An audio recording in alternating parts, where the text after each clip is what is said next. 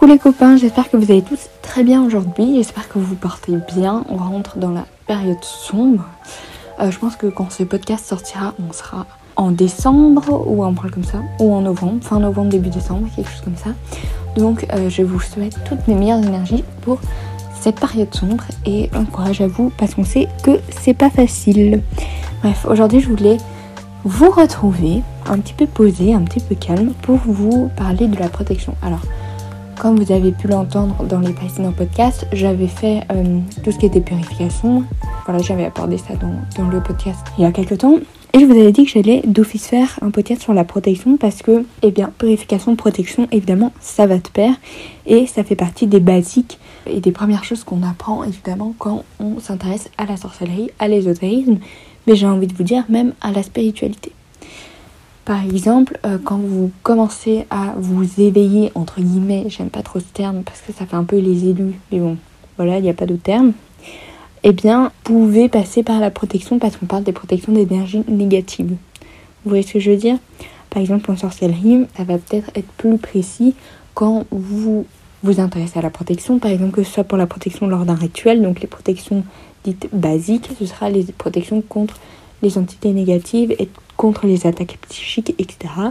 Par exemple, si vous faites, si vous vous intéressez à la cartomancie, à la divination, etc., et que vous communiquez avec le monde de l'au-delà, vous allez peut-être plus utiliser des protections contre les entités négatives, les énergies négatives et plus précisément contre les esprits qui pourraient être néfastes. Voilà, tout simplement. Alors je sais pas si on m'entend bien. J'espère qu'on m'entend bien. N'hésitez pas à me dire en commentaire si le son n'est pas top, mais j'espère que oui. Euh, donc comme je le disais là tantôt, là on va plus aborder les protections dites basiques, les protections de base qu'on a quand on s'intéresse à la sorcellerie et à l'ésotérisme. Comme je l'ai déjà dit dans plusieurs podcasts, c'est essentiel d'être protégé parce que c'est comme si vous étiez dans une forêt extrêmement noire et que vous étiez la lanterne et que tout le monde veut euh, avoir une lanterne. Je sais pas si vous voyez ce que je veux dire. Mais bon, soit. Donc dans les protections basiques, vous avez déjà les protections à l'aide de pierres. Donc comme j'en ai sûrement déjà parlé et que vous avez déjà certainement entendu, euh, ça peut être des pierres comme l'obsidienne. L'obsidienne œil céleste plus précisément est une des pierres de protection les plus puissantes qui existent contre les énergies négatives et contre les personnes néfastes. Après, elle est archi pas conseillée aux débutants parce qu'elle fait rentrer la personne qui l'apporte dans une phase d'introspection euh, très très profonde et ça peut être un petit peu voilà, ça peut être un petit peu titillant, chamboulant et pas très fun à vivre quoi. Donc vous avez les pierres, vous avez la labradorite contre les énergies négatives. Donc ça c'est une pierre qui est beaucoup plus conseillée aux personnes qui sont qui travaillent dans le service à la personne, dans les parties domaines un petit peu sociaux, style les psychologues, les assistants sociaux, etc. C'est vraiment la pierre du thérapeute, on l'appelle comme ça, parce qu'elle absorbe les énergies négatives et elle émet des énergies positives. Voilà. Donc c'est pas rare d'en voir. Après vous avez par exemple l'œil de tigre qui est aussi une pierre de protection contre les énergies négatives et qui amène tout ce côté courage et détermination, etc. Vous avez également toutes les pierres noires, donc la tourmaline. Et en fait vous avez un peu de tout. Vous avez de la métisse aussi qui est une pierre de protection. Franchement il y a énormément de pierres de protection donc ça vous pouvez en trouver un petit peu partout. En boutique ESO, en salon, sur internet, tout ce que vous voulez. Et puis vous avez des protections plus de visualisation, donc visualiser comme si vous aviez une bulle autour de vous. Euh, donc une bulle énergétique comme un bouclier en fait. Ça vous pouvez faire ça constamment pour eh bien vous protéger à longueur de journée. Vous pouvez faire ça lorsque vous faites des rituels. En général lors des rituels pour faire une protection on met une barrière de sel. Après si vous faites ça dans votre chambre c'est un petit peu délicat de mettre tout du sel autour de vous et du rituel. Donc moi je préfère la, la visualisation pardon et puis si vous faites ça en extérieur, c'est extrêmement néfaste pour l'herbe et les animaux, donc ne faites pas ça.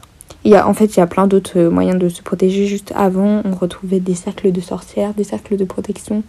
Ça laisse une trace, en fait, vu que ça brûle l'herbe, etc. Donc ça laisse une trace et on retrouve ça dans certaines, enfin, à certains endroits.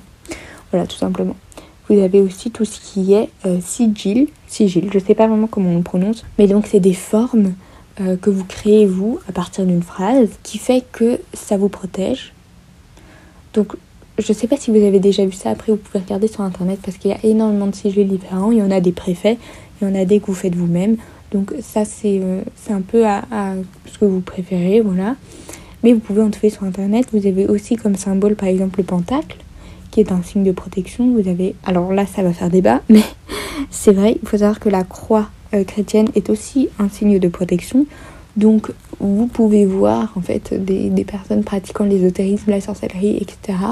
porter des croix. C'est un, un symbole de protection, c'est un égrégore de protection. Donc en fait, euh, vous avez vraiment 3 milliards de façons de vous protéger lors de rituels. Vous avez évidemment les rituels de protection, donc des rituels où on va utiliser une bougie noire, on va utiliser des clous de girofle, du basilic, du sel, des coquilles d'œufs, on va utiliser du charbon, etc. Donc tout, tout ce qui est cuivre en fait et qui ont des correspondances de protection, vous pouvez faire ça simplement. Ne pas oublier de mettre un témoin quand vous faites vos rituels. Donc un témoin c'est une mèche de cheveux, euh, votre prénom ou quoi que ce soit pour que le rituel sache où aller en fait. C'est comme si vous alliez quelque part en voiture, que vous ne savez pas où vous allez, que vous mettez pas GPS, vous allez aller un peu partout et ça va pas être très précis et en fait le rituel risque de ne même pas fonctionner.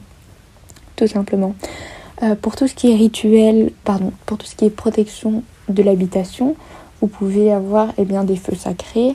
Donc allumer un feu de cheminée, par exemple, si vous travaillez avec... Il me pense que c'est Héra ou Estia, je ne sais plus. Dans la mythologie grecque, je n'ai pas le nom, mais je sais qu'il y a une déesse qui est liée au foyer et au feu familial.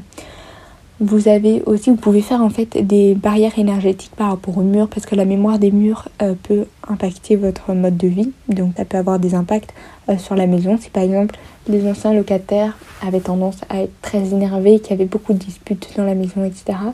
C'est possible que quand vous vous rendez dans cette pièce ou dans cette maison, vous ressentez des énergies extrêmement négatives et que vous soyez irrité, agacé, énervé, etc. Donc c'est quand même aussi important quand vous emménagez dans une maison ou que vous vous appropriez un lieu de mettre une protection énergétique au niveau des murs pour que ça n'impacte pas en fait euh, votre vie actuelle.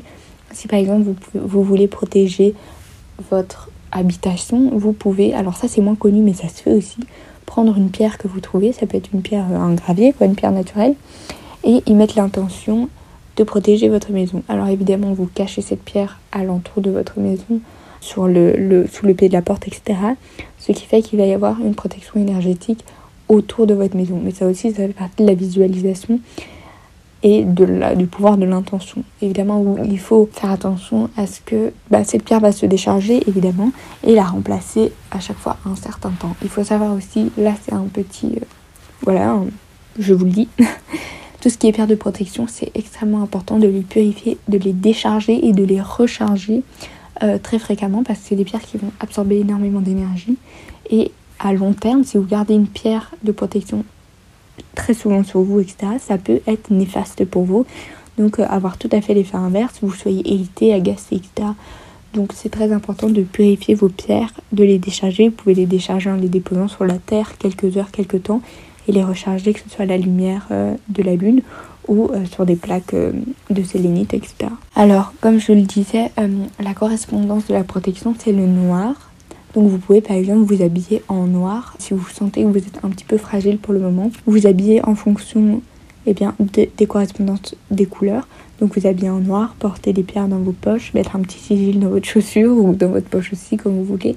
Faire des petits sacs, des petits sachets aller de, de protection, donc euh, avec tout ce que je vous ai dit, le girofle, etc., etc. Il y a certaines personnes qui mettent aussi des sigils ou des symboles de protection dans leur maquillage ou dans un petit peu partout en fait. Euh, voilà, sur, leur peau, ils dessinent ça, etc. Il existe aussi des personnes qui utilisent, enfin qui font en fait des rituels de protection avec des bijoux. Donc qui ensorcellent des bijoux pour que ça devienne des protections énergétiques. Donc comment faire ça? C'est un rituel tel quel. J'avais déjà vu ça, mais après je n'en ai jamais fait personnellement.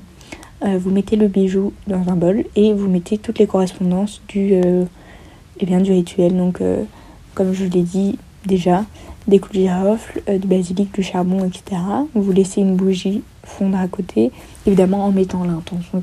C'est pas aussi simple que ce que je le dis, mais vous pouvez faire des recherches là-dessus. Ça se fait également, comme ça vous avez la protection de votre bijou toute la journée.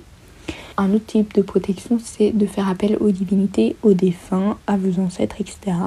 Donc vous pouvez par exemple faire appel à vos guides, à l'univers, vous pouvez faire appel à vos divinités patronnes, vous pouvez évidemment en faisant des offrandes, etc. Vous pouvez faire appel à vos ancêtres. euh, pour être protégé énergétiquement parlant. Et puis euh, voilà. Alors petit disclaimer extrêmement important, ne dévoilez jamais vos protections. Alors là je partage des petits tips parce que c'est vrai qu'on en trouve absolument pas partout parce qu'il y a très peu de personnes qui veulent parler de protection. Mais vous pouvez trouver évidemment dans des livres sur internet, etc.